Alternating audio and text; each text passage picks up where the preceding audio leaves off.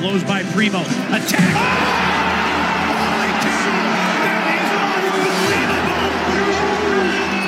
Santi, a pump fake, a drive, and a! Santi! Reverse slam! Holy cow! Dylan on the sideline. Dylan scoops,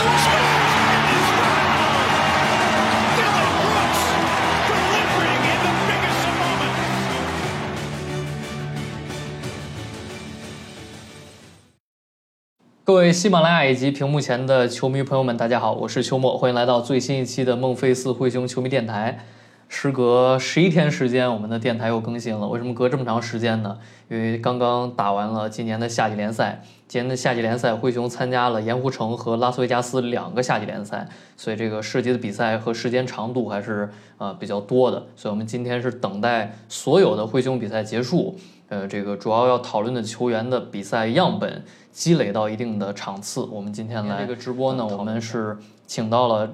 电台的两位老朋友，分别是蒂尔曼唯一铁粉和灰熊老粉儿。首先，请蒂尔曼给大家打个招呼。嗯，呃，球迷朋友大家好，然后我是蒂尔曼。首先非常高兴，同时也非常幸运吧，今天能够呃又来到这个电台啊，我已经是第二，我已经数不清我已经来第几次了啊。我本来今天呢，本来今天由于一些个人原因，哎呀，可能没法没办法没办法赶来录制，结果又阴差阳错的我又回来了。然后其其其次，今天是第一次参加这个三人的探讨，尤其是跟老粉儿，是吧？呃，中间可能可能会碰撞出一些不同的火花，我觉得还是挺有意思的。行，那，简称对喷是吧？不至于。啊，下面这个请老粉儿给大家打个招呼。嗯，各位喜马拉雅灰熊球迷好，我是灰熊老粉，今天很高兴能够第二次来到这个电台参与录制。嗯，今天呢，我也是第一次和蒂尔曼唯一铁粉进行合作，嗯，内心非常的激动，然后也有一些很多想和他想探讨的话题。呃，这我我这里就，嗯，都是都是老朋友和老球迷了，我们就我就不再多说多多说自己的情况了。行，这个上一期三人的就是一加二的形式，其实我觉得还是聊得比较轻松的，因为两个人的话有点问答的感觉，但是三个人的话就有一种讨论的感觉啊，所以这次我们还是呃请到两位嘉宾来做这期节目。这期我们会着重去呃总结八位球员的表现，分别是扎威、蒂尔曼、二大妈、拉拉维亚、罗迪、洛夫顿、钱德勒以及温斯威廉姆斯，这是。呃，三个已经打过 NBA 比赛，以及今年灰熊选择的五个新秀，这五个这八个人也是这次夏联灰熊场均上场时间应该是最多的八个人。这八个人也是会出现在下赛季的常规赛的比赛之中，所以这八个人我们会去进行，呃，不能说深度，就是比较全面讨论吧。首先来说一下这次夏联的基本情况，其实胜利。是与否啊？这场比赛赢了还是输了，其实并不重要，主要是看这些球员相比前一个赛季他们有什么提升。比如说，我们都非常关心的扎威，他的吃球进化到什么程度了？他的三分球稳定性如何？像二大妈啊，能否从一个虐菜的饮水机管理员变成一个能在常规轮换、常规时间出场的替补中锋？以及这个蒂尔曼是吧？去年季后赛被委以重任，虽然说后来。呃，打勇士的时候表现不佳，又被亚当斯给踢下去。但是我们都非常期待这个蒂尔曼能够继续去进步。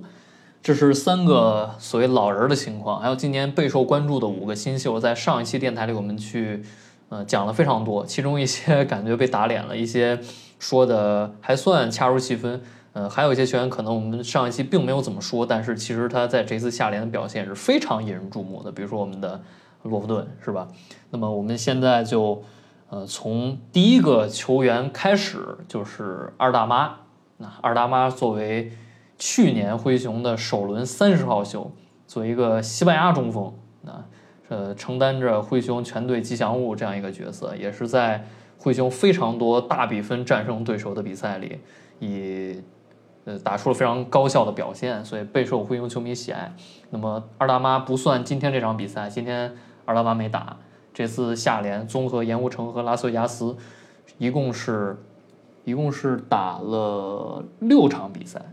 啊，一共是打了六场比赛，场均能得到十五点七分、七篮板、一点三助攻，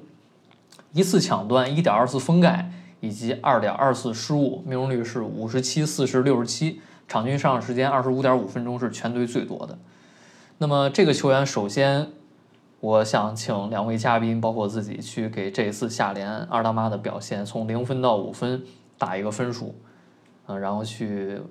肯定会有不同嘛，对不对？不同的话就开始吵架了。嗯、直接开喷是吧？先对直接开喷，呃呃，我给二大妈这次下联打分呢，我会打到四分，嗯，第二曼哦，我差不多给三点五。三点五，嗯。我差不多是三分吧，三分，三分就是一个中规中矩的表现。呃，就是我们三个人得分是递减的，四、三点五、三啊，但是综合下来就是三点五，三三分呢，我觉得就是一个差强人意，呃，表现不太出所料，没有拉胯，但是也谈不上特别的惊喜。那么首先，我觉得我跟老粉儿其实差了一分，那老粉为什么会打出三分呢？嗯，就是二大妈，你看她虽然下联她打了几场，场均得分是一个十五点七的得分情况，但是但是她打的比较好的两场比赛，一场是对阵森林狼那一场，一场是对阵那个篮网那一场，那那一场对对面球队的内线都是，你可以说不别说是甚至在发展联盟立足的机会都没有。但是他稍微稍微遇到那些稍微强一点的内线，比如说第一场打七六人，七六人的内线那个保罗里德，还有那个第第三场打快船，最最印象的就是快船今年的那个次轮四十三顺位的那个呃那个新秀，但都被就是说可以说是完全被压制住了。然后我们还要考虑到阿尔达马，他是他是一个二年级球员，他已经经过了一年这个 NBA 的系统训练和学习了。呃，正常来讲，作为一个去年的三十号秀，他应该在在下联的比赛场上展现出一定的那个统治能力，但是我们在他身上是看不到这一点的。不过呢，从从他对着那些比他弱自己弱很多的球员身上，还是可以看到他有一定的这个呃怎么说呢，就是有一定的嗯、能展现出自己自身的一些实力吧。所以说，我觉得整体来说中规中矩吧。嗯，第二曼给个折中的三点五，呃，第二曼是怎么看的？呃，其实我首先我比较我比较认同老粉儿的观点，就是我一开始也想给三分的，但是呃，因为我跟老粉儿的观点都是相同的，所以说，因为他这一年就是打到现在，就是他现在已经是个二年级生了，他应该比那些一年级生、那些新秀要成熟的很多，但是就是还是没有那么的，就是没有在场上去统治这个比赛。但是我都给那零点五分，就因为去年就是当他当他是新秀的时候，他打的那叫一个，就是对比着他去年下联的比的表现，我觉得就是今年还是要好很多，就是说明这一年的养成还是有点效果。就是通通着这今相对于去年的表现，我都给了这零点五分。嗯嗯，二大妈现在这个问题就是，当他遇到一个内内线是有弹跳，是而且是那种防守特别积极的内线，他就表现出他那种软的特质，但是他的那种呃进攻嗅觉还是在场上能够表现出来的，所以说我给了三点五分。嗯，嗯，我觉得因为二大妈这个球员，就是你一看看一场他的球，或者说你看他一个回合，你就基本知道他的问题在哪儿。我觉得这个我给四分，纯粹是因为我对他压根儿就没有什么好的预期。就是虽然说我们私下里，呃，特包括是二大妈去打一些垃圾时间的比赛，包括那个反扣是吧？我们都非常开心。但是这个球员真正能不能在季后赛强度里上场，甚至是在常规赛对阵强队的时候能留在场上，我其实是我不能说我不太抱有期待，我压根儿就没有期待，因为这个球员他作为一个内线，第一是他没有他没有这个呃身绝对身高，对，第二他没有体重，第三他没有对抗。啊，第四是就是他那些，就是你一般来讲，你作为一个白人内线，你没有身高，没有弹跳，没有速度，没有对抗，你篮儿得准，是吧？你得有三分球，或者说你的策应非常出色，这样的内线有很多。但是你觉得二大妈他的篮儿有多准，或者说他的策应能力是否会被很多人去拿出来说，哎，你说这个球员展现出呃低位轴心、组织轴心这样的能力？我觉得都没有看到，至少在上赛季的比赛我没有看到。那么打下联这样强度的这个比赛，场均一点三个助攻，一点二点二个失误，助失误比助攻还多，是吧？呃，这就这就说明，确实是他就是一个纯终结点，纯终结点。但是他这些终结的方式，不管是一些什么近框的小抛投，还是呃篮下的一些偷机，这些其实，在稍微就刚老粉说的非常好，稍微有一点儿呃就是顺位比较高的内线，特别是那种黑人内线去去防守的时候，这些东西无从施展啊。所以我我就觉得，包括前两场盐湖城下联，我看他的比赛，我觉得，嗯，这这确实是得不了分啊。啊，得不了分，所以每次得分很艰难，或者说你就不不期待他这个回合靠单打能得分。呃，但是正因为你不去做这么高的预期，他他，比如说打新郎二十二加八，打篮网三十一加九，而且这个命中率都非常恐怖，那那么我觉得就是高于我的预期，所以我给四分。而且这个球员说实话，嗯，你到下赛季能不能在常规赛进入轮换，都未可知。那么你纯粹从下联的角度来看呢？因为我没有看过去年二大妈的下联，我没有老粉那种就是对比的感觉啊，所以其实我还是给了一个四分。就单纯从下联来讲，它这个数据和效率是吧？嗯，还是我比较肯定。其实去年啊，去年二大妈的三分特别不准。去年二大妈三分好像是就是二一年所有新秀里面的倒数第一，他的三分也就百分之十的命中率。就是所有新秀有一个算今年是不是还进步了？啊，那当然进步了。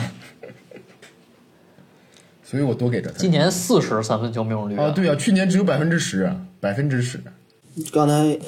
刚才秋末说他的那个天赋，其实嗯，二打满的天赋是非常不错的，他的身高啊，他的臂展啊，都都是很不错的。他的包括他的速度，你像他虽然是两米一的身高，但是他的速度并不比。一些前锋要慢，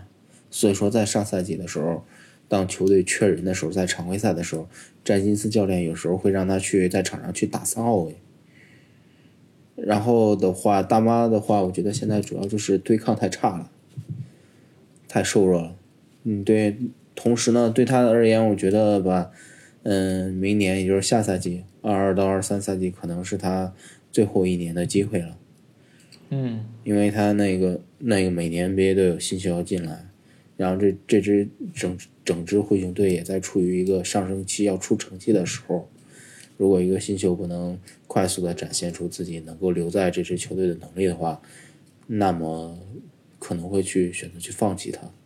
对我刚才就我还想问，呃，就是这个球员可能最后一个聊的话题就是你们觉得下赛季，特别是看完下联之后，你觉得下赛季他的定位？不管是常规赛还是季后赛，跟本赛季相比，会不会有一个什么进步？这个因为下联确实能展现出一个球员，球员就是说他的一部分能力。然后我们下一步呢，就是要看一下他季前赛的表现。然后至于下赛季，他现在下赛季赛季初肯定是会有一些机会的。嗯，因为山嗯山鸡伤了，再加上灰熊中锋的话，确实只有。只有那个亚当斯一个正经的中锋，他在赛季初应该是有一定的机会的。至于他能不能把握住，那就要看他看他自己场上表现了。嗯，第二曼觉得呢？我觉得我的观点跟秋末差，不是跟老粉差不多，就是，但是，嗯，大妈的问题就是他现在这个软还是能不能，呃，尽快适应 NBA 这个节奏，这个对抗吧，还是。嗯，但是其实他今年的机会还是有的。你就比如说三勾的受伤，以及大锤的离开，然后其实他这个他能去打到一个四号位，所以说他优势会大一点吧。我觉得还是有机会，看他给他机会，看他中不中用吧，就这么回事。嗯，还是对于阿尔达马下赛季，嗯，像球队角色的一个进步，给了一个相对乐观的。呃，也不能说相对乐观，就是一种美好的希冀吧。啊，呃，我也是觉得大妈还有季前赛，只要这个三分球命中率能维持到这个百分之四十，然后其实今年总体命中率还是非常高的，说明他在篮下终结的时候并没有受到身体呃劣势所带来的那种，比如说强干扰终结不了这些问题，包括罚球啊，罚球还可以。那希望这些东西能继续保持到季前赛，也是给开季内线其实缺少重要球员的灰熊能够一些内线上的补充啊。那么我们下一个要说的球员就是另外一个二年级球员扎伊尔威廉姆斯啊，这个扎威作为去年的十号秀，长呃在二一赛季二一到二二赛季的角色，从我的角度来讲，就是一个不准的定点三分手。呃，如果你去看他的，比如说常规赛打强队的集锦，或者说季后赛的全部集锦，只要他得分的镜头，要么是跑空接啊，跑快攻空接扣篮，要么就是定点三分，包括那个打勇士 G 五，对不对？那个三加一，那是最有代表性的一个扎威的二二赛季的球，就他并没有展现出任何在 NBA 强度下的持球进攻的能力。我我有时候手感好能多进几个三分球，有时候快攻多能多扣几个篮。但是如果十号秀选择这样一个球员，呃，我觉得还是有点浪费。那么他能否在身体上展现出，就是成为一个出色的锋线防守人的潜质，或者说在进攻端展现出一个锋线持球手的潜质，这个是我们要观察。那么这个呃下联扎威的表现跟二大妈在得分上几乎是一样的。然后助攻是场均有四点四次，同时失误是场均三点六次，非常多。包括有一场是八个失误，呃，命中率是四十五、三十三、六十八，三分球是百分之三十三。那么，首先请二位给扎威下联的表现打分。首先说一下我的打分啊，我给扎威打三分。嗯，我给扎威打三点五。又是三点五。我是两分。两分。对。哇，这也太低了。那就还是先请老粉来说一下这个两分。看来老粉就是，我觉得老粉对于这个打分虽然只说两个球员啊，我觉得倾倾向于比较严格。嗯，对。那就先听一下老粉对于扎威的看法。呃，因为因为扎威今年下联的主要任务是练持球。呃，至于说他在场上得分啊什么的，那些都是次要的，最主要的就是球队想开发的持球能力。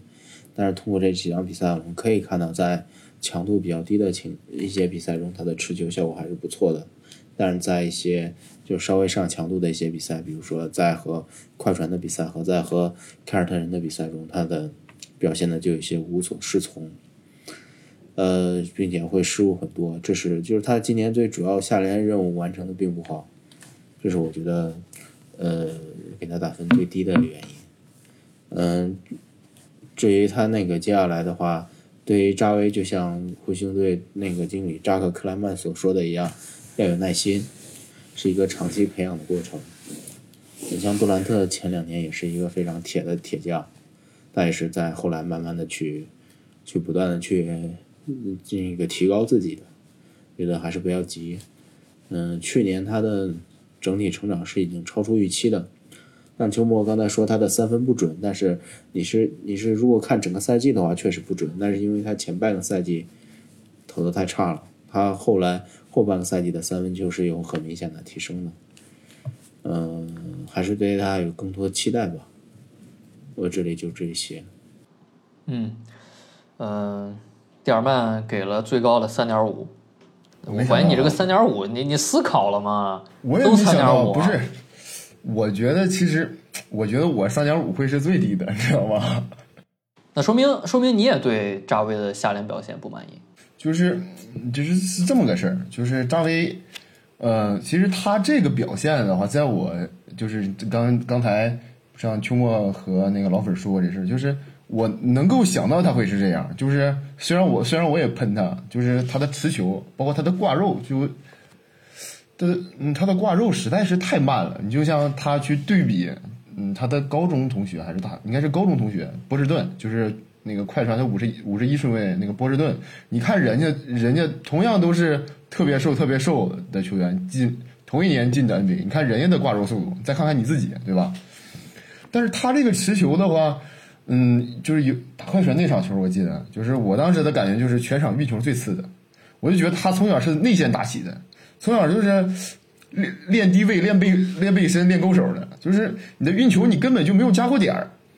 但是之后的几场比赛，你就会看到他的一些传球意识，这个是我去多给他这零点五分的原因。就是我觉得有有些球，他他的传的是很有想象力的，所以说我对他的未来，像那些那些传球啊，那些意识啊，就是他的防守意识，我觉得还是不错的。所以说我多给了这零点五分。未来我也对他还是抱个希望吧。打的不好，我还接着喷你，然后。合理。我给我给三分，就是就是他，你毕竟面板数据在这撑着，说明是你在下联强度给他出手权，让他自由发挥，他其实还是能打出一些在这个强度下不错的得分表现，但是仅此而已。我说说实话，就那天是打哪哪个呀？下下盐湖城下联，第一场还是第三场？当时看边看直播群里边边发，我说我一定要把这场比赛。扎威的运球集锦给剪出来，但是后来没剪。就有一球我印象特别深刻，大家可以去看，应该是第一场。呃，一个灰熊的半转换，扎威在中线运球，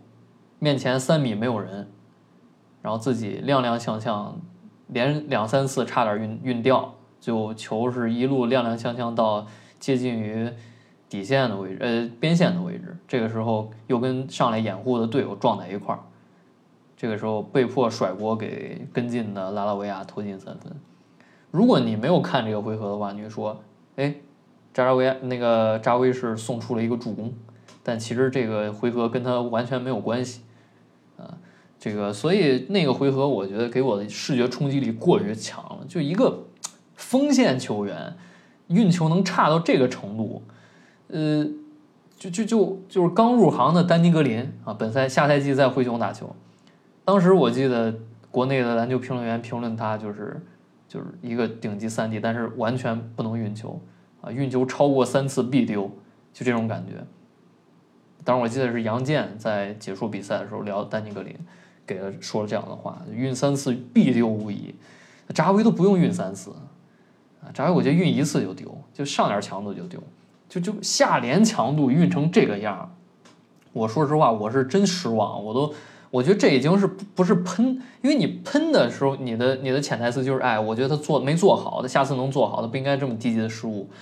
我都不想喷了，因为我觉得他就这个水平，你再喷他，是不是他他已经是现在都七月了，嗯，你指望他三个月之后突然间，是吧？这不可能，这我才对他下赛季的希望有点低。另外，这个六场比赛啊，五这个五场比赛零盖帽。零盖帽，全队唯一。你作为一个正经锋线，甚至稍微高点锋线，跑跳啊也号称惊人，是吧？而且这个强度，你这么多场比赛，场均打二十二，打那个二十四分钟，一个盖帽送不出，这这就就是抢断表现也就那么回事儿吧。所以，所以我觉得。真的是一个就是下联的表现，用低效得分手来形容，比较恰当，而且也缺乏其他的面板数据影响力。嗯，我们看到他很多时候就是替代空位的角色，运球过半场，也去进行一些持球的中距离跳投和、三分球表、三分球跳投，但是这个命中率非常差，是三分球百分之三十三，总体命中率四十五，嗯，失误非常多，包括一些。突到人堆里传球瞎传被抢断直接转换，就是刚刚蒂尔曼说呃能预想到他是这个表现，但是他当他真发生，同时其他那些你觉得能能打出影响力的方面，他没有打出影响力的时候，我会真觉得，嗯，当然也也可能跟我这个赛季本来就不太看好扎维有关，我还是对他下赛季我是比较悲观的，就还是那句话你。你如果一个夏天在这些方面有进步，你你需要在一些比赛里呈现出来，但是五场比赛他并没有呈现出来，啊，所以所以这是我打三分的原因。其实说到这儿，我觉得我三分给高了，我应该给两分，但是那就改成两分吧，跟老粉儿一样。嗯，那关于扎威这个，还有二位还有什么要说的？嗯，没有了。我是我是觉得秋末对他的要求有些有些高了，因为锋线锋线的持球能力和组织能力，他本身和后卫就没法比。尤其像扎威这样的身高差不多有两米零六、两米零七的锋线，本来他就重心就比较高，他压不下去，球很容易被断。你像整个联盟里运球、持球能力比较好的锋线也就那么几个，大部分的锋线都是都是没有持球能力的。所以说，对于他这一点，下赛季球队给他的定位肯定还是，首先应该还是继续从三 D 做起，呃，一起看他的成长吧。这是一个比较我。我我我想插一句啊，就是，嗯，就是咱们选扎威的目的不就是看着他的持球潜力吗？就是，但是我好像有点动摇，他能不能看到他的持，就是未来几年之后，因为他的那个重心，像老虎刚才说，他重心确实很高，就所以说你十顺位选一个三 D 的话，我觉得还是比较亏的。嗯，尤其是一个大年的第十顺位，你说要是今年十顺位选一个三 D，我觉得倒是合理。反正期待扎维未来的表现吧。我就说这么多了。嗯，关于扎威，最后说两句的就是，我灰熊，我说从一个赛季的跨度就完成了从附加赛球队到争冠球队的转变，而且球队的核心阵容深度非常出色，呃，三个核心的上限也不可限量，同时教练非常好，薪金空间，这个全队的化学反应都非常好。这个球队已经是到了赢在当下的时刻了。不要说什么我们都平均年龄小，我们三年、四年、五年等待那些球员都老去退役。你今年有机会，你就今年去争冠。你不要想着我未来时间很多，太多的球队有天赋的年轻球队，以以为来日是吧？来日方长，其实来日无多呀。雷霆的例子不就摆在这儿吗？你觉得这个贝恩、迪隆、山鸡加莫兰特四个人目前打出来的水平要超过一二年杜兰特、威少、哈登吗？我并不这么觉得，而且人家是已经打到总决赛了，对不对？所以，所以我们是赢在当下的球队。你可以说这个赢赢在当下，因为我们的核心阵容年轻，我们化学反应出色，我们的没有什么谁是老大这些争论，或者说我们不需要通过呃饮鸩止渴的交易，呃去去换那些已经被证明溢价的球员来补充。我们可以等待这些年轻人边进步，同时享受他合同比较小的红利。但是时间真的就是不要去不要去等，特别是考虑到山鸡的这个伤病，他是你身体的问题；莫兰特这个伤病身体问题，贝恩的这个绝对天赋的上限，以及迪龙这个年龄，就是每一年都非常重要。那么你在这个大背景下去，你你去看扎威，一个大年的十号秀。我们不能去说啊，我们现在是一个摆烂球队，我给他三年四年，新旧合同结束，看他能成长到什么程度。我们就需要他现在就登场，起到作用，帮助赢球。灰熊不缺能打常规赛的球员，但是我们缺能打季后赛的球员。季后赛二号，当莫兰特受伤之后，你能看到球队的进攻、持球进攻开发有多么匮乏。迪龙这样进攻水平的球员出手接近三十次，那个是无奈的情况下，这个时候但凡板凳上站出来一个能持球分担的，可能季后赛的一两场比赛结果会不一样。扎威作为一个十号秀，我们对他要求可不是说啊，你场均不仅仅能自己持球攻二十分、二十五分，同时传六七个助攻。我们现在要求可能就是，至少说我的要求就是，他能拿到球之后，当面前有防守人，他能自己突一下，或者他能去结合球去去运一下，然后再去传球。但是他现在能做的就是拿球就投，有人防就传，他做不了持球。所所以，呃下联啊，我们看到他持这么多球去去传助攻，但是他的失误控制表现，他自己去持球投篮的表现，我我我是觉得我是比较失望啊。所所以，呃，我觉得下赛季扎威如果就我刚第二曼说的定位还是一个三 D，那么我只能说希望他三分球能够比下联这个二十四中八百分之三十三的命中率要再高一些。我说你一个没有身体的三 D，你就不是 D，那么你想，那你的三必须要好。那么这个上赛季这三分球命中率，不过刚老粉说他上赛季综合命中率铁是因为赛季前半段铁，那就希望他下赛季总体命中率能再提高一个台阶，至少达到联盟的平均三分球水平，是吧？百分之三十五，这个这个就是我对赵伟的看法。有有有想补充没没没补充就下一位。下一个，那么下一个球员就是最后一个老兵蒂尔曼。蒂尔曼，蒂尔曼打的时间非常多，场均二十二点八分钟，场均十一加五加三加一段加一失误，命中率百分之四十四，没有投进三分球，罚球百分之八十六。呃，先打分吧，蒂尔曼我打三三分，嗯，我打了二点五，呃，我这里还是两分。还是两分，行，那就还是先问蒂尔曼吧。对，问蒂尔曼对蒂尔曼的看法。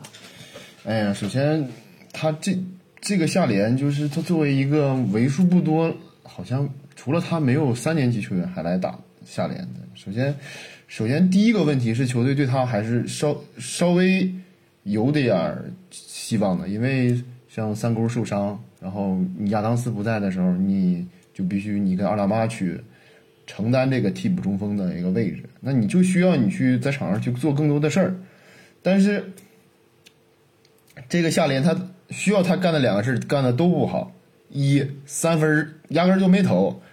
你三分你不投人家不就放你吗？那你在场上你的意义是什么？你还那你就得，哎，那你三分你都现在都不敢投了，六中零，六中零，六对对中零。对是，那后期主要是后期他根本就不敢投了，那你那你的优势其实你的手型在全就是你的投篮的手型在全队来说还算是比较好的，所以说你是有可能投出这，呃三分球练出来的。但是你下联你都不敢投，你常规赛你更不能敢投了。然后再就是你篮下你也放不进，你看你作为一个内线，你的呃投篮是，呃投篮我看一眼啊，投篮可能也就百分之四十四，44%对对百分之四十四。然后你作为你的篮下你都放不进去，你饼你都吃不吃不下，那你还你谈什么进轮换，对不对？你就哎呀，所以说对他今年的表现我非常的不满意哈。其实我的分给的都比较虚高，你像刚才那个三点五三点五到这儿直接给了二点五，因为我对他这个赛反正下联的表现，作为一个三年级球员，我的表现是非常不满意的。好了，就到就我我谈的就到这儿了。嗯，那就我来说一下吧。蒂尔曼，蒂尔曼的话，怎么说呢？他我感觉他表现一年没不如一年。当然，这是这是他的下两个赛季嘛，他第二个赛季没有他第一个赛季那么惊艳。他其实作为一个次轮秀的话，他在场上更多的要承担好一个工兵的责任。但由于他自己的身高原因，然后由于自身天赋的原因，所以说导致他在常规赛获得不了太多的上场时间。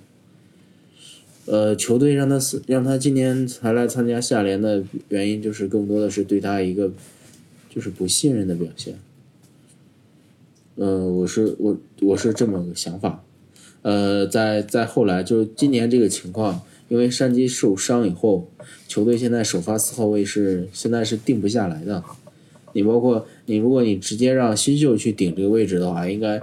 对于现在这支球队来说是应该是不太现实的，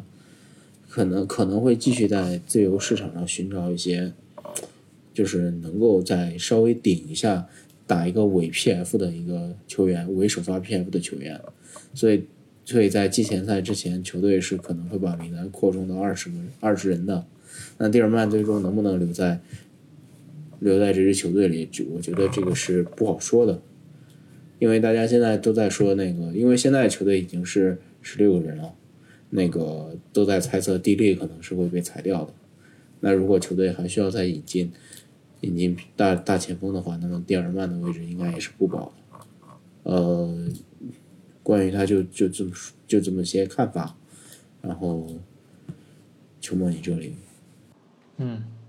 就蒂尔曼其实，在盐湖城下联两场比赛上场时间是比较多的，就是二十七分钟。但是到了拉斯维加斯下联，场均上场时间只剩二十分钟，啊，几乎是非常大的一个削减，同时得分数据也下降了。其实抛开数据来讲，我我我我觉得他首先他这次下联的综合表现完全不如二大妈，这个应该没有没有什么可说的。是吧？二大妈，你再说他软啊，怎么着？人家干了一个百分之五十七的命中率，你给他球他能干进去。蒂尔曼就是给球干不进去。你觉得蒂尔曼的身体素质比二大妈差吗？啊，就是他可能在黑，就是二大妈在白人里边跟蒂尔曼在黑人里边，你可能觉得哎还差不多，但是他们是放在一块儿打球的。那么这个四十四的命中率就完全不可接受了。你又不是山鸡，是吧？你这个命中率，呃，同时就蒂尔曼刚才说的，蒂尔曼下联三分都不敢投了，你下联一个没进，投的也非常少，还没洛夫顿多吧？我，洛夫顿都十四十四投呢，你还没人家落选秀敢投，你都三年级了是吧？所以，所以他对于自己进步的那些尝试，就像我们说扎威呃这练缺的是持球，那么至少他在持球。你你说这个二大妈她软，但是她在她能做的所有范围内，她都在做，而且做的不错。那蒂尔曼作为这个那两位之外的唯一一个老将，他打得很稳，他打得很保守，他打的就是你觉得存在感不强，而且他的他也没有持球权的能力，啊，对不对？你觉得在场上并不是一个所谓的啊，一看就是我打了比你们打了好多比 NBA 的比赛，我拿打这种级别，我上来之后我的肢体语言啊，我的动作，我拿球之后我做出的判断，我的进攻选择的方式，明显比你们都要放松，比你们都要多样。没有，你觉得还是一个工兵，你觉得还是一个角色球员，是吧？他没有那种那种球星的感觉。这其实发生在一个三年级球员，特别是刚刚打过季后赛比赛，而且在季后赛曾经被委以重任的一个内线。呃，我觉得这个是有一种我觉得不够不够好的感觉。同时，呃，蒂尔曼确实下赛季四号位缺人啊，安德森走了，呃，山鸡至少缺一个月吧，我我不知道，应该是应该是半年，应该是半年啊。呃四到六个月嘛。但是根据灰熊队的养伤特点的话，应该是六个月，应该是嗯二二年应该是他不会出来打球，应该到明年才会复出的。但是蒂尔曼真的能打四吗？第二打不了打不了四，打不了四打四是非常他非常灾难的表现。就就他的进攻特点是一个纯内线、纯五号位，就跟克拉克有有一些相似之处，就是他拿球他没法低位单打，或者说在那种稍微高一点的强度他没法低位单打。我觉得哈，首先，嗯，夏联主要是今年夏联他的他的一个位置，他就不是让他让他去攻的。你就是今年的下联，他的任务主要是一个衔接的作用，就是把你看今年谁能这个套阵容里谁能当老大？去年有贝恩去可以去持球去当老大，去当这个核心，就把大家拢到一起说这个事儿。那今年谁去当？你让扎菲去当，扎菲当根根本就是不可能的事，你让阿达巴当也是不可能的事。就是我。就是他也不会投太多，反正投了也投不进。但是他的这个作用，你就不不可能指着这几个新秀，啊、但就是去当这个领袖。所以说他现在就是一个精神领袖，反正投也是投不进。当然，而而且这几个新秀吧，还得去给他们机会，让他们去试这个四号位，因为因为你像罗迪、像拉拉维亚、像包括之后的小胖，他们都有可能去打这个替补的四号位，去补这个四号位的缺。所以说，去给他把球去给他们，让他们去多打一点，我觉得对灰熊下赛季会有一些帮助吧。这是我的一些观点吧，反正。我其实啊、我我没有啥可说的了。蒂尔曼，呃，主要还是要看他季前赛表现。对，他还有救赎的机会。那么说完了三个老兵，就来说说今年的五个新秀。今年五个新秀，先从，呃，先把就是一比呃不说一笔带过，就就把相对可能缺乏亮眼表现的球员先说。先说文威吧，文威其实从嗯发布会或者说选秀大会上获得的关注，可能就是五个新秀里最少的，因为那个那两位是首轮，嗯，钱德勒是本地，这个洛夫顿是有国家队的出色表现，再加上他这个身体身材，呃，获得非常多关注。那文威看起来就是一个非常普通的侧翼球员。呃，文威在下联的定位是一个三 D 纯三 D，啊，非常多三分球出手，但其实不管从产量上来讲，还是从效率上来讲，嗯、都一般啊，确实一般。场均场均是一个多少？场均我四四加三吧，四加二。今天今天什么表现？我看一眼，今天是今天三分，三分四板六助攻，六中一。啊，那这命中率还得往下掉。啊，就是他新赛季会不会在常规赛出场，还是说他还有机会被放到季季联赛去，我都不知道。那这个球员我就我就不打分儿，啊，这个我直接把关于这个球员所有的评价，就是蒂尔曼跟老粉儿你俩来说吧。嗯、那就我先来，呃，那那我先来。你先说吧。呃，文威的话，其实我觉得可能是你就是你熊今年能够捡到的一个宝贝。他的话，首先他是一个集战力，他是大四的时候，大四赛季才打出来的。呃，他在大学被主要诟病的就是他的进攻选择，就是有就就是可以说他脑子有时候在场上有不灵光的时候，就是进攻选择不合适，同时他的失误有点多。但是到了到了来到灰熊这件事情以后，这这这些事儿都不需要他去做了，一是不需要他再去持球去攻了。他在场上，教练给给他的任务就是把三分投进，然后把把人防住。所以说，球队他作为今年的那个新秀的话，四四十七顺位的新秀，呃，下赛季肯定是会留在这支球队的。虽然给他签的是双向合同，然后的话，再加上因为现在 NBA 每年的这个就是十一月、十二月份的时候，疫情又比较严重，所以说他应该是理论上是会获得一些上场机会的。嗯，至于那个，我是觉得我还是对他有些期待的，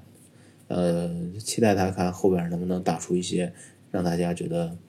对得起他这个顺位的表现。嗯我的观点跟老粉儿差的不多，就是我给他，首先我先说我的评分，我给温威的评分是我这所有人里面最高的，我给了一个四分。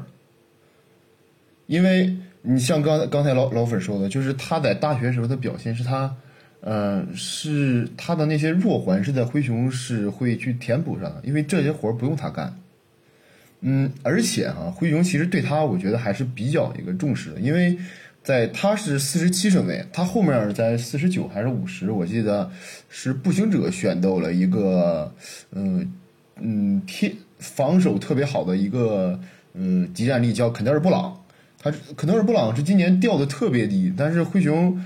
没有去拿的，就说明他们对文威的期待还是比较高的。你就我觉得未来他都有可能去跟嗯跟康师傅去竞争这个替补的二号位的，我觉得都是有可能。说回他今年下联的表现，首先他的自主进攻还是依然依然的特别不好，但是他的单防我没有看到，就是 我没有看到他的那个单防就是能能达到的那个表现，所以说我就给了四。如果他的单防要再好一点，我可能会给到四点五，这都有可能。但是他的再一个就是他的三分那个前摇的问题，我觉得在灰熊的话，呃，你像有莫兰特，有贝恩给他支空间，他如果能作为一个很好的空间点，他是三分这个前摇的问题，我觉得都不是问题，他是会有一些空位的机会，就看他能不能把握得住。呃，我对文威的观点就是这样，我觉得对他还是在灰熊未来还是有机会的。嗯，上一期呢说这一次灰熊的选秀就是从技战力角度出手，选的都是可能天赋上限有限，但是技战力非常出色的球员。那文文也是其中一个。我觉得我不看好的原因就是他下联交出的三分球命中率太低了，一场比赛可能就进一个球。呃，但是我觉得刚刚老粉和蒂尔曼说的都非常好，就是呃有其他的球员跟他制空间，他只干自己擅长的事儿，这个是可以期待的。就是他确实是你只要看到他出手，基本就是三分，啊，他轻易不会去尝试自己不擅长的事情。这种球员就是明摆着可能上限有限，但是只要经年累月把这个三分球准星找出来，就能做一个很好的射手球员。单防呢，我觉得下联这个强度，你你如果能体现，那就是体现在数据上，是吧？因为下联的球员的上限上下限差的太多了，有些可能是高顺位的新秀，有些可能是呃首轮末，有些次轮，有些是打不上球的球员。那么这些球员你你都可能跟你对阵，那么你的怎怎么体现你的单防？你说你防死了一个下赛季进不了，不是联盟里边的人，那这个其实没有什么用。嗯、那那呃，这个我觉得等到季前赛还可以去再观察观察啊。但是我还是嗯，只能说就跟那个谁扎威一样，我希望在季前赛和新赛季能够看到他们的作为一个射手定点投手，他们的三分球命中率能够提升，因为这个是他们能提供最最最可观、最直观的对球队的贡献，就是就是所谓的你上来是干什么的啊？让你这会儿上场，你是来干什么的？所以期待他们在这两点能进步吧。嗯，接下来这几个球员都比较有意思，都是可能备受期待的球员。首先从肯尼迪·钱德勒来说吧，这个球员是一个一米八五，是一米八五吧？没有没有一米八五，一米八三。一米八一三米，八五，一米八三的臂展臂展有一米九六，嗯，一个非常瘦小的，但是运运动能力非常出色的后卫。这个后卫本这个下联是场均九加三加六啊，助攻是全队第一，场均两个抢断，抢断也是第一，场均两个失误，呃，命中率是百分之二十九，三分球命中率百分之八，罚球百分之六十七。这个球员呢，今天应该是也打了二十五分钟，嗯、拿到了十分，六个失误，呃，命中率还是不高。就这个球员在下联呈现出来的就是，他要去承担非常多的持球发动的呃任务，同时不仅仅是传球，还有非常多自己的个人单打，但是可能受限于自己的身高或者说自己的进攻的水平，其实打出的进攻表现是非常低效的，特别在三分球上，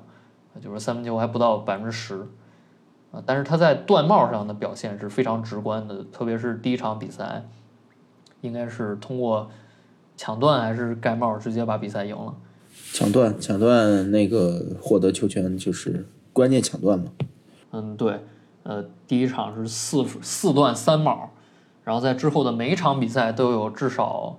两段的表现。呃，打凯尔特人是一段，然后今天是今天是零段呵呵，呃，反正就是这个球员的抢断盖帽在同位置上是非常出色的。那么这个球员先打分吧，我打分是四分。我打了，嗯，老粉老老粉先说，呃，我也我也是四分，我打了两分。那这个第二麦先说吧。我打了两分的原因是我对他的今年的表现非常的不满意。嗯，因为因为先看先看今年夏天的操作吧。对于琼斯来说，他只签了两年，所以说因为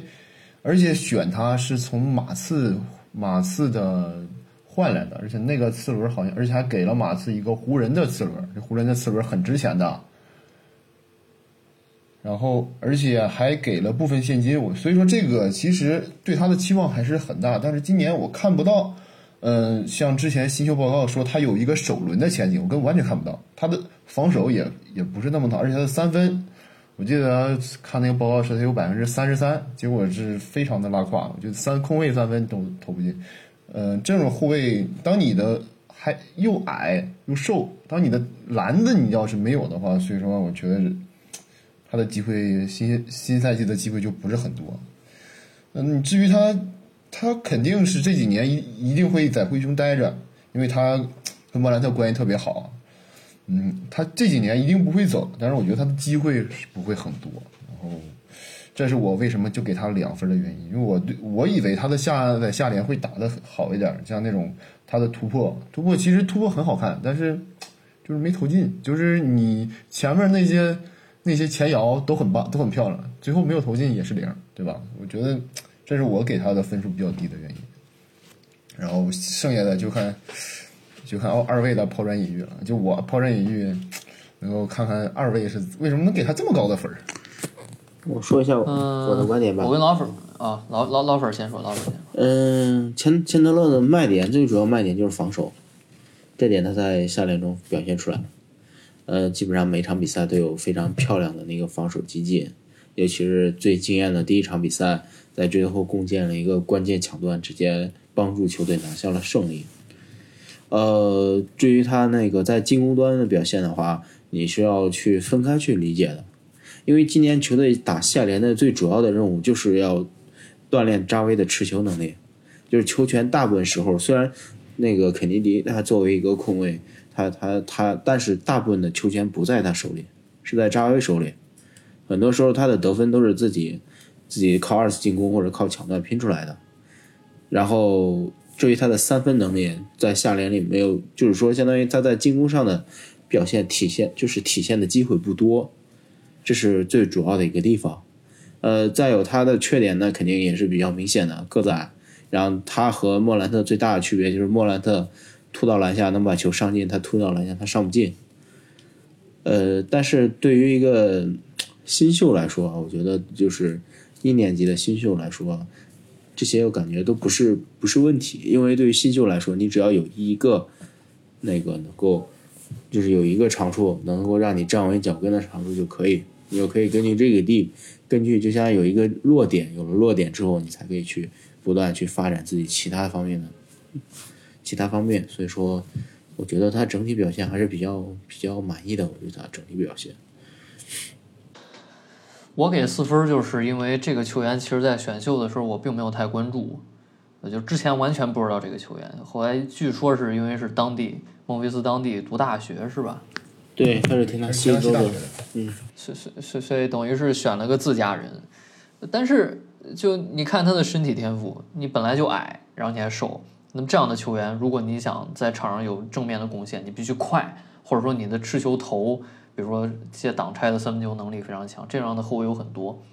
嗯，但是其实他的进攻表现不佳。但是我们要考虑的是，呃，第一是有很多球员是，如果你给他二十分钟、二十五分钟，然后他打常规轮换，他的他不能交出一个水准以上的攻防两端的贡献。但是在一些回合里让他上场，他能立竿见影的起到效果。就像嗯布拉德利这样的球员，是吧？呃，可能就是一个三 D 打三十分钟有限，但是你现在，哎，我对方有一个非常，呃，小个的后卫，对我现在让他上去去缠去撕咬，那那他就是能干成这样的事情。那么钱乐刚刚老粉说他防守大家已经有目共睹了，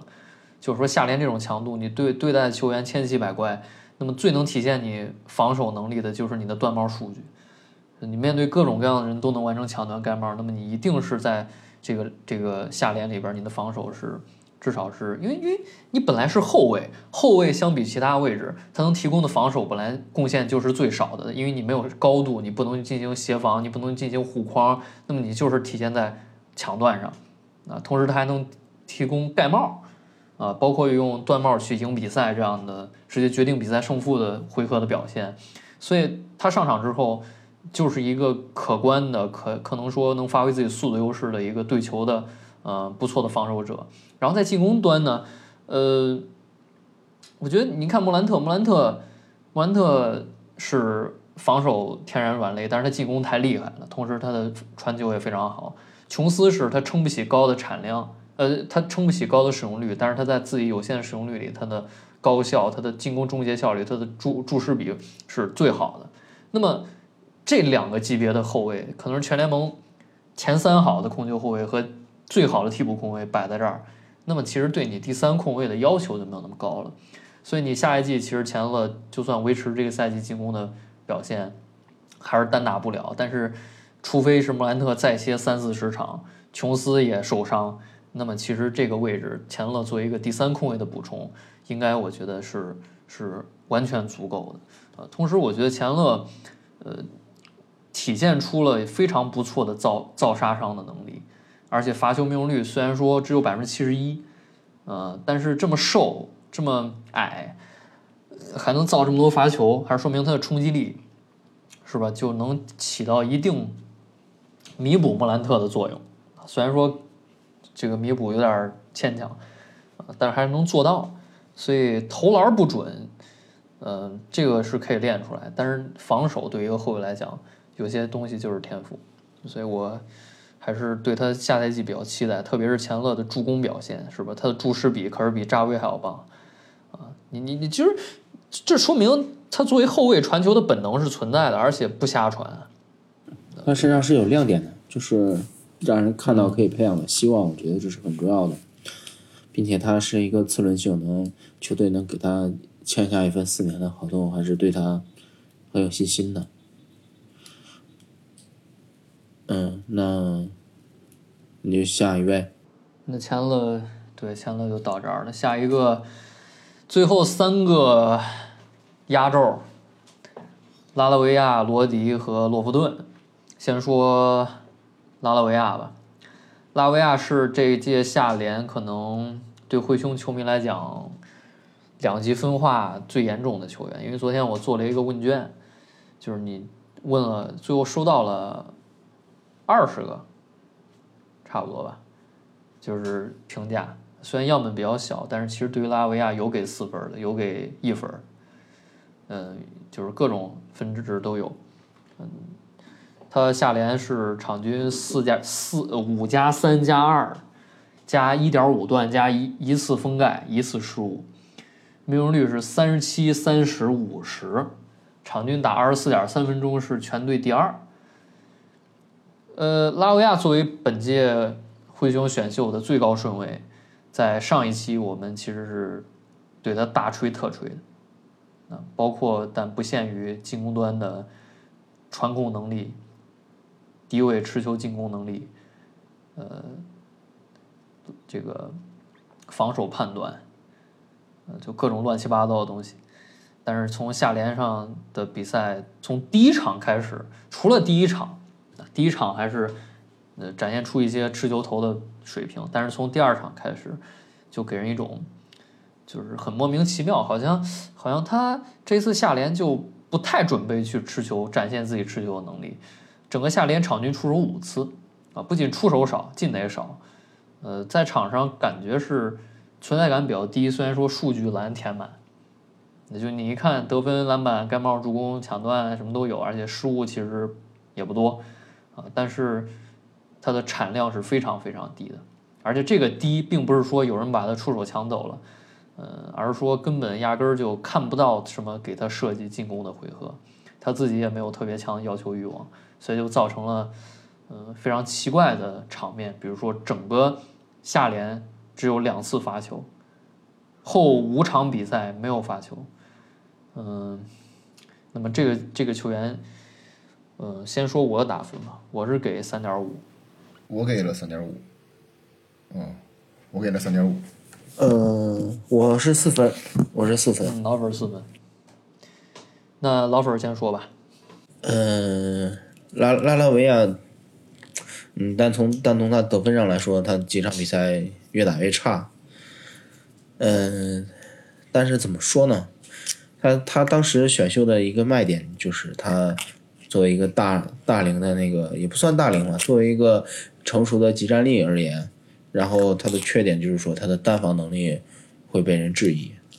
然后在下联的话，我们可以看出来，在在第一场比赛，在第二场比赛，他在场上他对自己有一个非常明确的定位，我就是要通过不停的跑动，我来去投这个空位空位三分的。因为下联整个灰熊队来说，他没有一个很好的组织点，所以说对于他这样的球员来说，他可能在场上得不到太好的。投篮机会，这也是为什么我对以后对文斯和对拉拉就是更看好的一个地方。等到如果到了到了季前赛，到了到了那个常规赛以后，当球队有了有了就是比较更更更合适的那个能够带动球队进攻的球员以后，他们在场上，他们作为一个我在场上只专心干好一件事情，我觉得是更合适的，对于这个球员发展来说是更好的。所以说我还是比较看好他的。嗯，嗯，我觉得首先我对老粉的观点是非常认同啊，就是嗯，他确实在场上是做着自己该干的事儿，而且我觉得做的还是可以的。你就我觉得，而且下赛季他，我觉得拉拉维亚下赛季是会大概率去接大锤的这个位置，去打这一个替补的四号位的一个呃替补阵容的一个接应手。嗯，你说你他的其实你会就是看比赛的时候，你会发现他的有一些传球的意识，我觉得还是非常不错的。就是持球去过渡那一项，他这一点做的还是很好的。但是我一开始也想给四分，但最后扣了零点五分，是扣在他的有些球他就有点过于无私了。这也是他呃选秀的时候他那个报告上给的，有的时候他的传球过于无私。其实这个地方就能体现出他的自信心，其实是有点有点稍微有点问题。嗯，你要是在灰熊队，你的自信心不够，你在场上不敢去出手，那你跟这支球队的嗯契合度就没有这么好了。因为灰熊队在场上就是全民皆兵，就是我们下一个人一一定会站出来。所以说，作为拉拉维亚，你一定要去主动去承担责任，不要去无私。知道你很无私，但是你有的时候你要自私一点，你要去主动出手、主动进攻、主动去承担责任。你不要把自己总当做一个接应手去做。嗯，这是我的一个观点。我，我觉得我说完这零点五都扣少了，我觉得应该再扣零点五，给他三分都是比较合理的。行，我的观点就到这儿了。嗯，其实其实拉维亚的两个下联的表现差异还是比较大的，在盐湖城下联场均其实有九九加四啊，加二加二点五段，失误非常少，呃，命中率也是能看。但是在拉斯维加斯下联场均得分就降到两分，同时命中率只有百分之二十九，就是就是什么概念也不用多说了。虽然场均能打二十四分钟，但是只投三点五次出手，就就是就是进攻端这个人不见了。呃，但是他在其他方面的数据，就是篮板啊、传球啊、断帽，呃，都延续下来了。我觉得这是他最大的价值，就他是一个填空者，就他是一上场就能在各个方面起到自己的作用，虽然不体现在得分上。但是他能去做很多细枝末节的东西，这就是为什么说我们我们去希望他补上大锤的缺。那大锤就是一个所谓的填空者，的一场比赛不会出手很多，但是他他他能投进球，然后他在拿球的时候他能过渡球，他能去防守，他能去快攻一传，就这些非常多工兵的角色的事情，他能去做得很好。呃，但是我对他的批评也是他的进攻端，就是我们吹了一两一一个一个多小时，我说你进攻有多牛逼，我说你大学呃是一个百分之六十五真实命中率的高效得分手，是吧？呃，结果你季后赛压根就是你夏季联赛压根就不拿球，我我我其实不太记得，就是这些下联比赛给拉维亚有多少次一侧拉开，或者说一侧强侧让他在。最喜欢的底线位置腰位拿球，然后去背身单打，就是这样的回合太少了，我反正想不出来，可能有吧。就是以他在大学的这个这个单打的表现，是吧？超过同位置百分之八十以上的球员，其实完全是可以让他当一个进攻轴心的。因为刚刚前面我们说了，蒂尔曼其实不是一个以进攻为为主，然后二大妈可能身体天赋有限，嗯，然后扎威持球太差了。那么其实拉维亚是一个作为一个技战力进入进入联盟，他其实可以去承担这个进攻的角色，但其实他出手非常少。呃，你得投，你你你不能太无私，是吧？安德森大锤，没有人说安德森是一个浪投或者说不传球的球员，但是你看他在季后赛，当没有莫兰特这个被人出不了手，迪龙投不进，其他人出不了手的时候，他能站出来去在低位去不断的进球。这也是我们需要看到的，所以，所以我觉得，嗯，我还是觉得他这次体现出来一些能延续到常规赛的东西。你别觉得下联你拿个十五分，常规赛没法延续，但是你拉维亚这个下联的三板两段一助攻一盖帽，就这些东西，我觉得是可以延续到常规赛的。虽然可能会有一些缩水，但他不会是一个上场之后，嗯，只有单一。方面贡献的球员，啊，所以我还是对他下赛季的表现有一些期待。嗯，我对拉拉没有拉拉维亚没有什么。对对新对新秀还是要有一些期待的。嗯，最后两个罗迪和洛夫顿这两个球员还是挺有意思，因为不算今天这一场啊，今天两个人都打了一个得到二十七分，一个得到十九分，啊，都是。非常不错的表现，虽然罗迪命中率稍微低一点，整个下联其实他们的呃数据都非常相似，不算今天他们场均大概都是一个十三加五加二的表现，失误也都非常多，呃，命中率上呢，洛夫顿明显超出，三分两个人都很差，罚球呢，罗迪非常好，嗯，先从罗迪说吧。罗迪打几分？罗迪我打三点五，我打三分。嗯，我差不多两分吧。诶，这个看起来还是逐渐走低，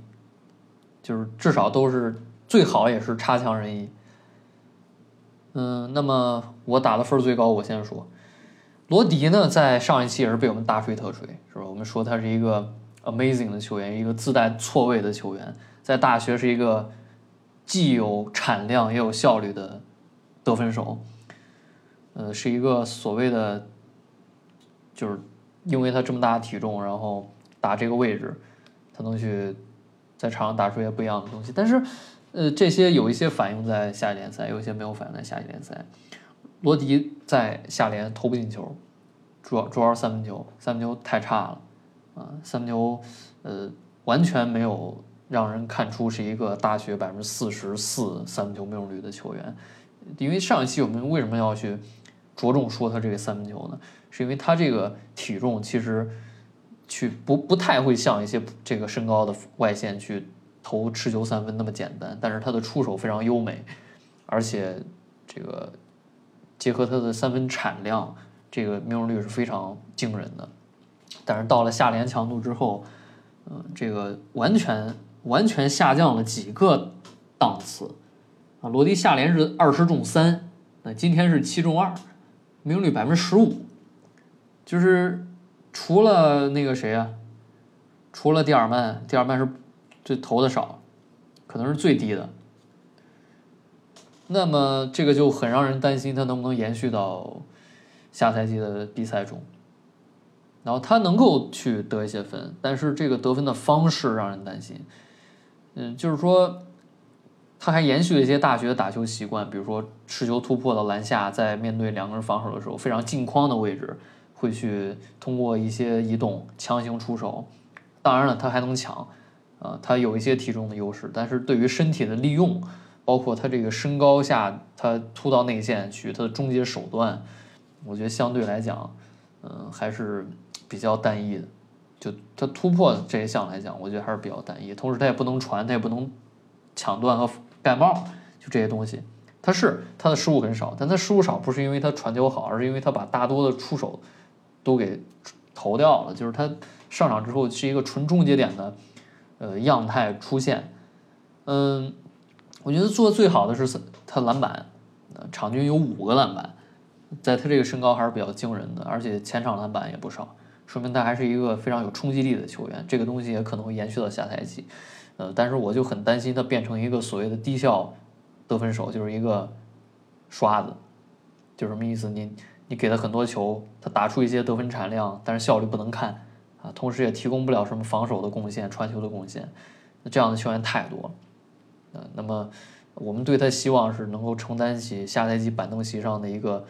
呃得分的，不能说箭头，但也是非常重要的得分火力的补充。呃，但是下联来讲，这个产效结合还是相对比较差的，所以我给了一个三点五吧，还是有一些希望在里边。嗯，我给了三分，那我就我先说吧。嗯，我之所以给他三分，其实我这儿写了很多遍，到底是给三二点五，有给扣过，扣到二点五，后来又想一想，又给他补回来了。其实这个地方，我当时我对他的期待，其实其实也是蛮高的，因为他之前给的模板是皮什塔克，然后如果塔克现在的塔，嗯，年轻的塔克能加入到现在这个球队的话，对，我觉得会有那个帮助是非常大的。然后你就看，但是他。打出来的表现就像拉拉维亚的一个反过来，就是他太自私了。就是你能看到那些球，就是其实有的机会是可以传的，而且好多机会都都可以传的。就像刚才秋末说的，他的失误少是因为他自己就干了，三分球顶着人就投了，而且就是自己在防守端，我记得他的新秀报告里面说他的速度还是可以，但是没有看到他的速度有。用上太多，就是他的横移还是稍微有点慢，就是看他之后能不能去适应 NBA 的节奏，而且他们那个力量，他的那个呃块儿在 NBA 能不能好用，我觉得这也是一个问题。就是，但是他的那个那那股自信，那股不服输的劲儿，我觉得是我给他涨零点五分的一个原因。就是，嗯，灰熊其实是需要这样这种球员，就是，嗯，哪怕我不准。我也是去敢于去尝试，我敢于去动做动作。你像我龙哥一样，就是怕我今天状态不好，我敢投，投进了我就牛，投投不进我就挨骂呗，是是这么一个道理。所以说我对他还是有点矛盾的，所以说一直在加分减分，到最后决定下来，嗯，鉴于他罚球比较稳，这点在灰熊来说还是比较珍贵的，所以说我就给到给到了一个三分吧。然后然后就是看，就是把时间交给老粉。其实你们关于罗迪的一些说法，我是不太认可的。嗯，说他是天然错位，但其实他在场上更多的时候是打四号位的。那对面去防他的时候，也是去会去用四号位球员去防的。那他肯定他就没有优势了。他他在他之所以壮，是因为显得他在下联里壮。但到了 NBA 以后，他这个就就不好用了，因为大家都很都很强壮，就对我觉得他这个优势就体现不出来了。同时，对于罗迪来说，他属于一个看上去像是有一些什么都会一点的球员，是吧？你像他进攻能干那么一下子，然后有篮板，然后防守也能防一下，然后同时三分吧也能投，就是什么都会，但什么都不精。这样的球员其实打出来的非常少。这些年里边，就那个全是贴上，我们不能说他全能嘛，但是就是说我什么都会一点的，但是什么都不精的这种球员。真正能成长出来的没有多少，就是这种全能，同时也意味着全不能。他没有一项拿拿得出手的本领。再一个就是时间的问题，嗯，他是打四号位的，球队四号位人满为患。你正常情况下，山鸡首发，呃，克拉克基本上替补时间就吃差不多了，顶多剩剩个一些时间让拉拉上去试一下，是留给他的时间真的太少了。嗯，对于一个球员来说，你上场打不了比赛，你在场下练练多长时间都是没有用的。只有上场打比赛，你才能才能提升自己。所以我是比较，我对他的前景是比较比较不看好的。当然，希望他能打打脸吧。我甚至觉得他可能会水掉。不仅老粉啊，呃，国外的一些写手也是非常不看好罗迪。就是，呃，刚这个。老粉说非常好，虽然说你是自带错位，但我拿四号位防你，那么你就是往里突，你的终结手段不行，你的终结效率也不行，你你就放不进，是吧？然后你的三分球也投不进，那么你这个进攻端就是一个不行的球员。那你能提供那些若有若无的前场篮板，或者说一些这种精神力，这种稍微比较虚的东西，这些不足以你在季后赛上场非常多时间。呃，但是我我给他的一些乐观预期点还是在于他至少敢出手，就是很多球员是效率非常高，他不敢出手，而且承担不了那个出手的压力。就像我们喜欢迪龙，一方面是因为他的防守，一方面是因为他的精神力，就是他知道他不是一个很好的进攻球员，他甚至说他是一个非常差的进攻球员，但是在所有人。麻爪的时候是吧？场上没人能站出来得分的时候，他能站出来去承担那些出手，打出一些得分。这个其实，在某些时候是非常重要的。特别对于灰熊这样的球队来讲，本来就缺持球点，本来就缺持球攻的点。嗯，这个其实常规赛，特别是如果莫兰特长期缺阵，或者山鸡也也也要长期缺阵，嗯，贝恩不是一个持球攻为主的球员，然后迪龙呢？呃，那么回事儿吧，就是你还是希望看到罗迪去去持球，因为他能持球。那么他能在 NBA 打成什么样，现在还不知道。呃，那只能说他下联打得非常差，所以给他的得分不会太高。呃，但是这个东西我还是觉得可以希望一下。那如果一个下联场均十三分的球员，你说他的进攻，就是我我觉得他至少比。下联呈现出来的进攻水平是要比拉维亚要高得多的，不管是从突破还是来三分球还是罚球，对，如果你觉得他的问题是出现在什么都行什么都不不精，也就是说什么都能干，但是效率不行的话，那拉维亚就是既没有产量也没有效率也没有出手欲望，那进攻端就是一个没有用的球员。这个推断是从如果你从描述罗迪这些缺点的话，那拉维亚就是。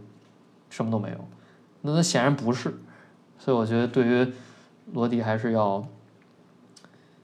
要有一些，我我对他还是有一些看好。这这个怎么说呢？罗迪和拉拉维亚相比而言，拉拉是更更适合灰熊的那个球员，因为两个人两个人今年选了以后，球队给他们就是你上上场以后，你把你要干的事儿干好就行。那现在球队需要空间，拉拉上场以后，他至少他能在三分线外能起到一个牵制的作用。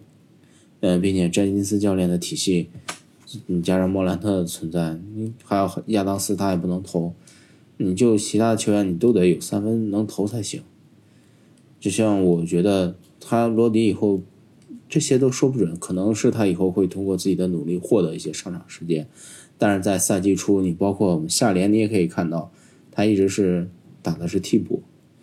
就是球队将就目前球队将他的出场顺序是排在拉拉的后面的。那等等到进入常规赛以后，赛季初因为山鸡的受伤，那肯定他和拉拉都会有一些时间。那如果他在这段时间把握不住，等山鸡回来以后，山鸡和克拉克四号位时间基本上占满了，然后剩下一些时间可能拉拉会吃掉一些，那他就没有时间。你没有上场比赛、上场打球的时间的话，那所以说你指着在场下练球能成长的速度是很缓慢的。呃，拉拉的话，这一点我是觉得主要是还是没有下联没有合适的，就是说没有给他做球的一些战术，是这样的。这个咱们可以到季前赛再看一下。现在对于他下结论有些太早。第二半有补充吗？嗯，我觉得老粉儿，呃，我觉得老粉儿的观点还是非常的，呃，非常的犀利，而而且非常的，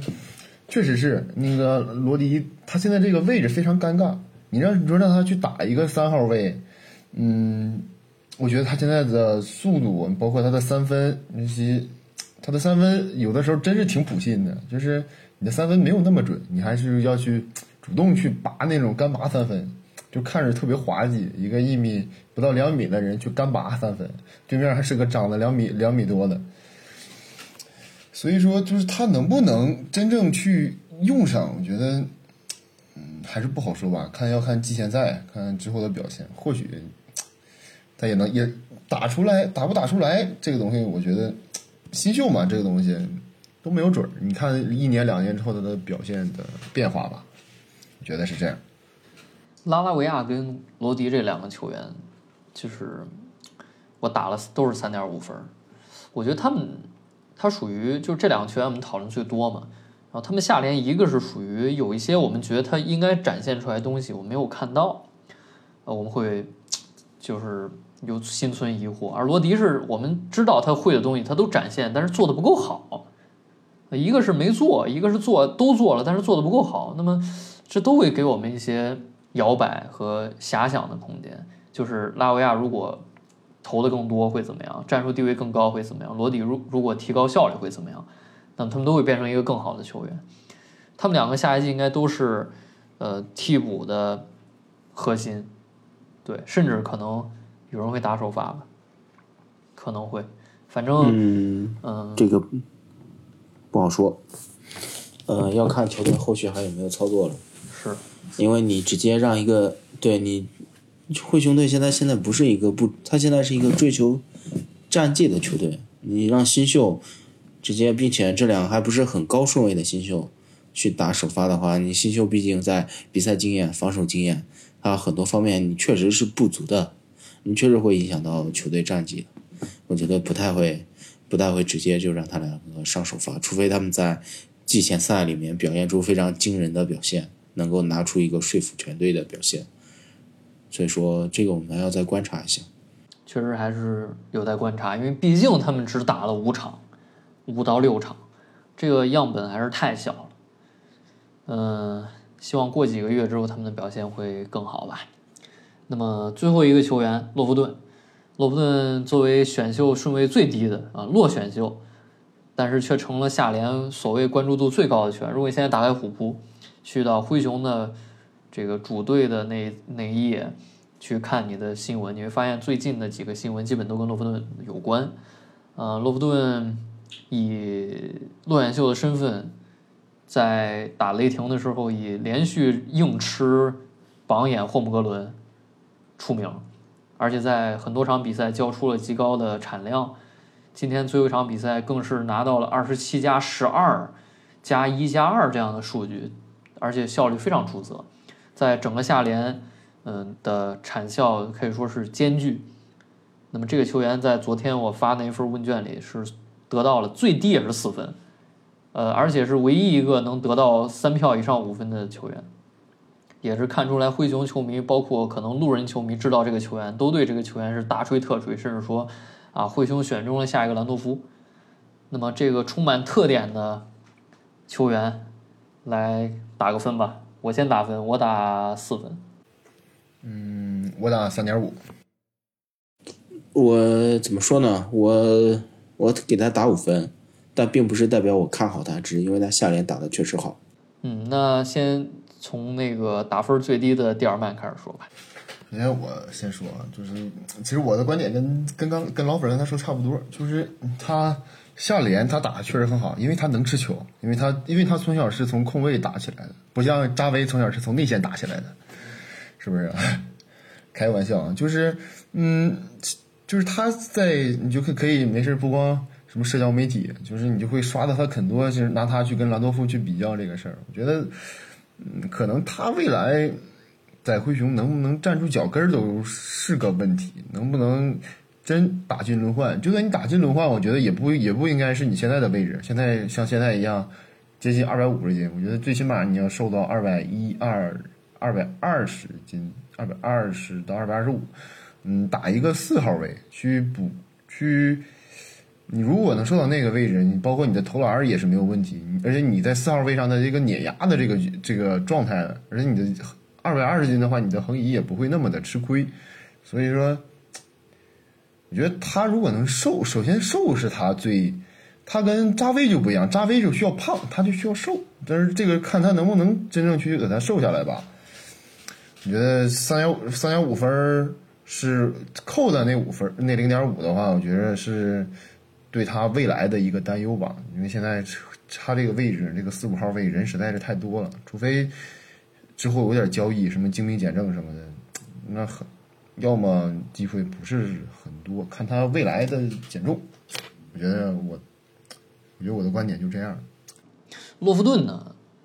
我觉得。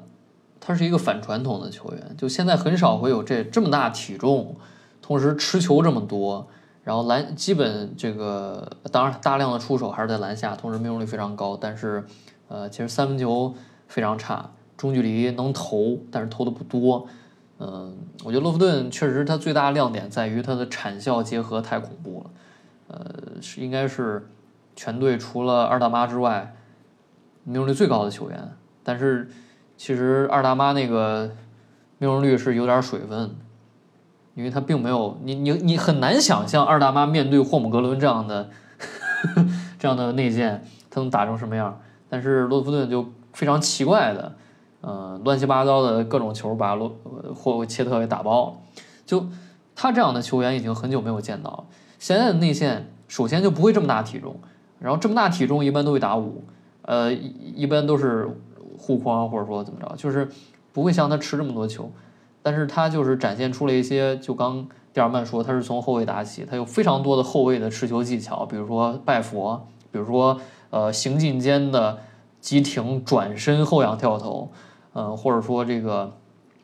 就是就是就很多非内线的，你你觉得他做不出来的动作，但是他做出来了，啊，同时他的持球投篮或者说投三分的手型非常好，完全不像一个内线。嗯，这么大体重，出手非常非常优美，是吧？这个还是让人对他的投篮表现会有一定的期待。呃，但是看了，因为他的集锦是下联最多的，灰熊下联集锦最多的球员，那么就看下来就感觉是失误过于多了，场均三点三个失误，这还是在建立在他基本就是传不出什么助攻啊，同时很多球自己单打的情况，就是。呃，他不是一个你拿着球让你觉得很放心的球员。当然，他如果能借着一些身体的优势把球搁进，或者让他在转换进攻中拿球，你会比较放心。但是你在阵阵地的时候，让他去持球发起一次进攻，我觉得你随时要做好丢球的准备。因为其实他的出手，包括他的这个上场时间，并不是特别多，场均出手时间不到十次啊，场均上场时间不到二二十分钟，但是这个失误全队第二多吧，仅次于仅次于扎维，就说明他确实是一个失误爆炸力非常惊人的球员，而且失误很稳定，稳定失误，就有点威少那种感觉，你你你都不用想，你一场比赛打完一看同一篮四个失误，就这种感觉，啊，处理球还是一个比较毛糙的球员，呃，然后。三分球除了打切特那一场有两个三分球之外，嗯，其实整体的三分球表现还是比较差。哪怕算上今天三中二，整个下联是十七中五，这个命中率还是你说他做一个空间型四号位，这个是不行。而且他在进打下联之前也被诟病就是三分球不好。嗯，但是他罚球很好。罚球很放心，手型很不错，也也有造杀伤的能力。那么，就这个球员，我我最后我要说的就是他在进联盟之后的定位应该是一个纯得分手，因为他既没有断帽表现，也没有助攻的能力，同时失误还多。那么这样的球员，就你上场就让他去攻，因为他确实证明自己能攻进，而且在一些错位或者说在一些转换进攻中，他的持球处理非常聪明。就很多人说他在打快攻的时候，如果旁边有个人追防，他不会直接上，感觉啊我这么我体重这么大，是我？直接把他顶飞了，而他会先慢三步把人一个对抗，让他失去防守位置，然后再轻巧的一个上来。这种球其实打下联有非常多，这展现出他作为一个得分手的本能和技巧。所以我打四分还是呃，就是肯定他下联的表现，而且觉得他在联盟里。能够去把一些东西复制，但是没有打五分的原因，还是因为他不是一个非常进攻成熟的球员，而且没有展现出三分球的能力啊！我就把时间交给老冯。嗯，刚才嗯，秋梦和那个蒂尔曼说了很多关于洛夫顿的优点，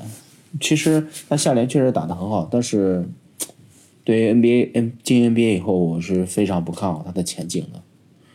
呃，还是同样的一个问题。我在下联我能得分，我在下联我展现。这样说，他把霍姆霍姆伦格打爆了。那霍姆伦格给他上的是什么样的对抗呢？他到 NBA 以后，他在一个两米零一的内线，他面对的都是对面的五号位。首先，他那个体那个身高要矮一大截，同时，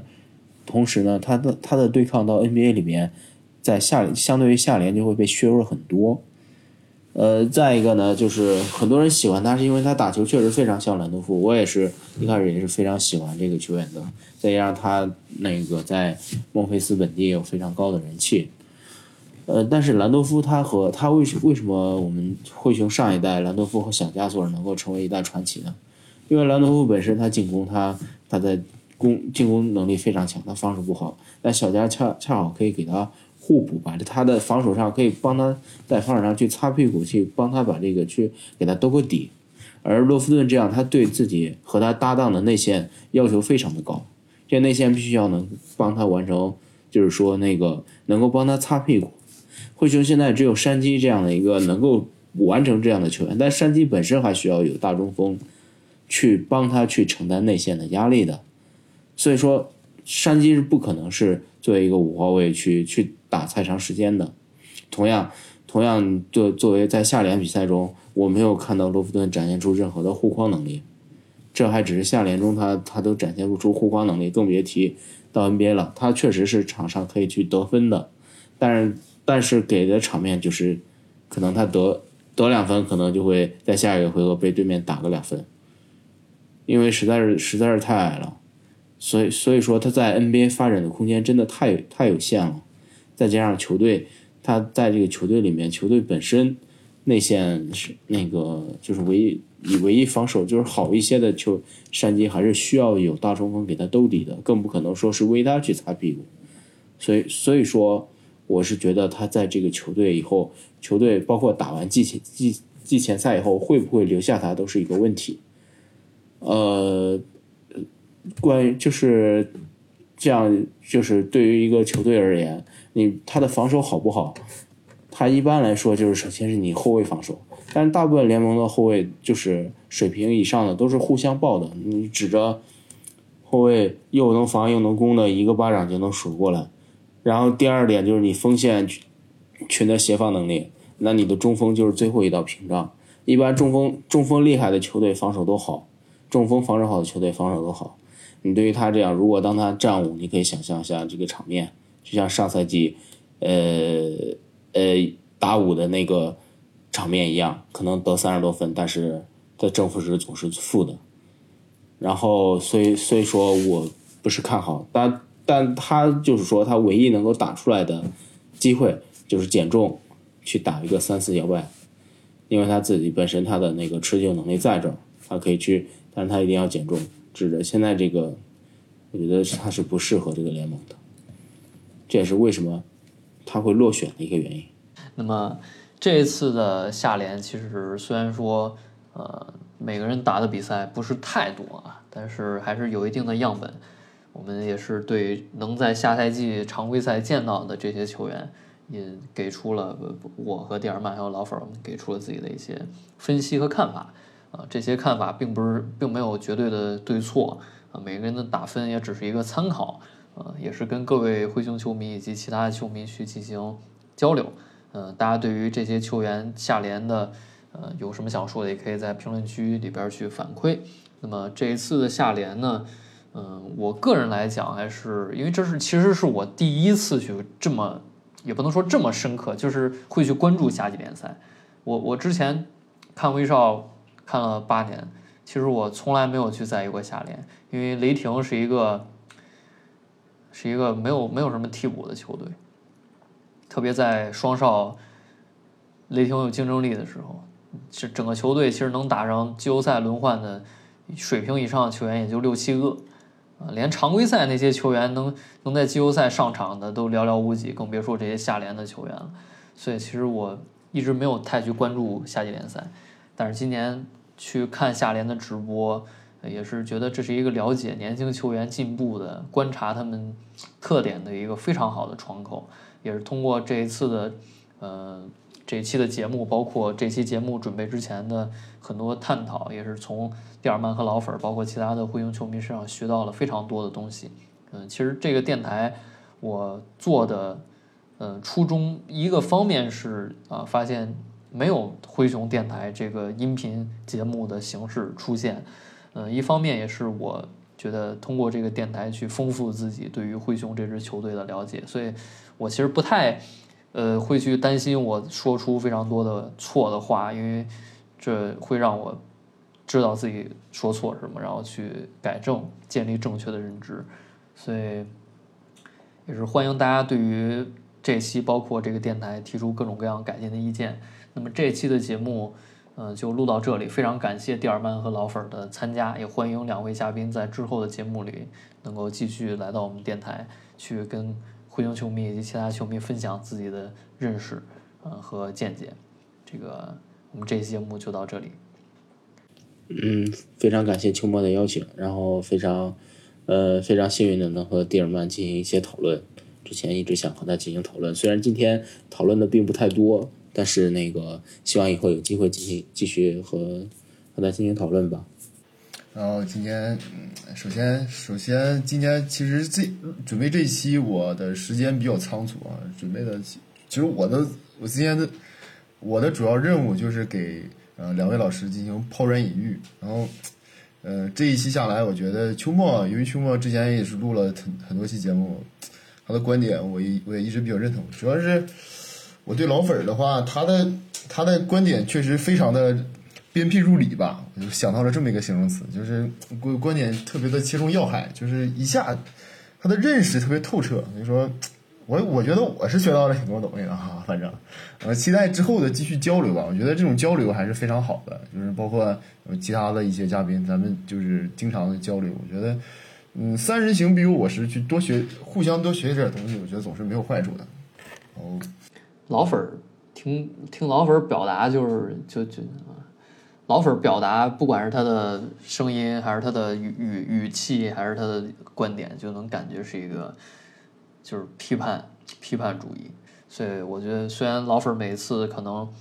就是跟我们观点其实会有一些出入，但是这种出入才是这个电台的价值。最后再次感谢两位嘉宾的到来，我们下一期节目再见，再见。嗯，好，再见。